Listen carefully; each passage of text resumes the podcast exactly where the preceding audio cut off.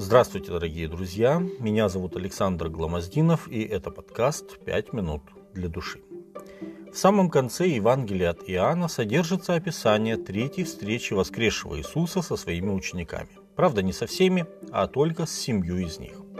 После опресночных дней, когда все еврейские мужчины должны были являться в Иерусалим на праздник, ученики отправились в свою родную Галилею, где Иисус обещал вновь встретиться с ними. Матфея 26:32. Пока они были там, Петр предложил братьям пойти порыбачить.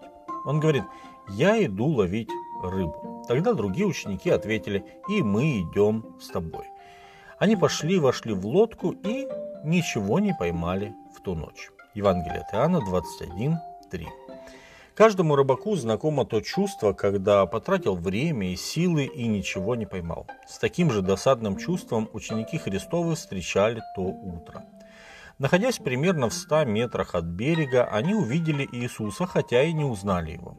Он спросил их, «Дети, есть ли у вас какая пища?» Другими словами, «Поймали вы что-нибудь или нет?» Услышав отрицательный ответ, Иисус говорит, «Закиньте сеть по правую сторону лодки и поймаете». Они закинули, и сеть наполнилась рыбой. Иоанн сразу же вспомнил подобный случай, когда в самом начале их ученичества Иисус точно так же наполнил их сети рыбой. Евангелие от Луки, 5 глава, 6 текст. И он говорит, это Господь.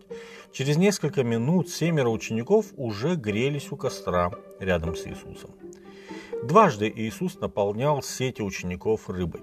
И оба раза после того, как рыбаки терпели неудачу, возвращаясь с рыбалки ни с чем.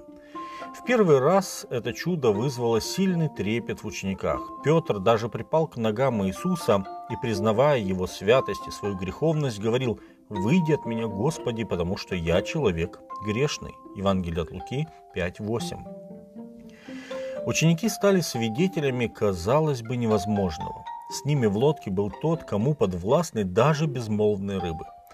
В тот раз Иисус успокоил учеников и сказал, «Я сделаю вас ловцами человеков». Матфея 4,19. Тогда они, оставив сети, последовали за ним. Три года Иисус наставлял учеников, как быть посланниками грядущего небесного царства, как быть ловцами человеков для Господа, Три года они не рыбачили в Галилейском озере, а рыбачили в галилейских городах и деревнях. Но прошло время, и учитель ушел, а с ним как бы исчез и смысл их апостольства в их глазах. Петра, Иакова и Иоанна и других учеников стало вновь привлекать их прежнее ремесло. И тут Иисус вновь напоминает им о том, что их призвание – быть ловцами человеков – Иисус также дает заверение ученикам в том, что их труд не будет тщетным. Рыбная ловля – это всегда непредсказуемое занятие. Нельзя быть полностью уверенным в том, сколько рыбы ты поймаешь и поймаешь ли вообще. У рыбака нет власти над рыбой, чтобы заставить ее пойматься.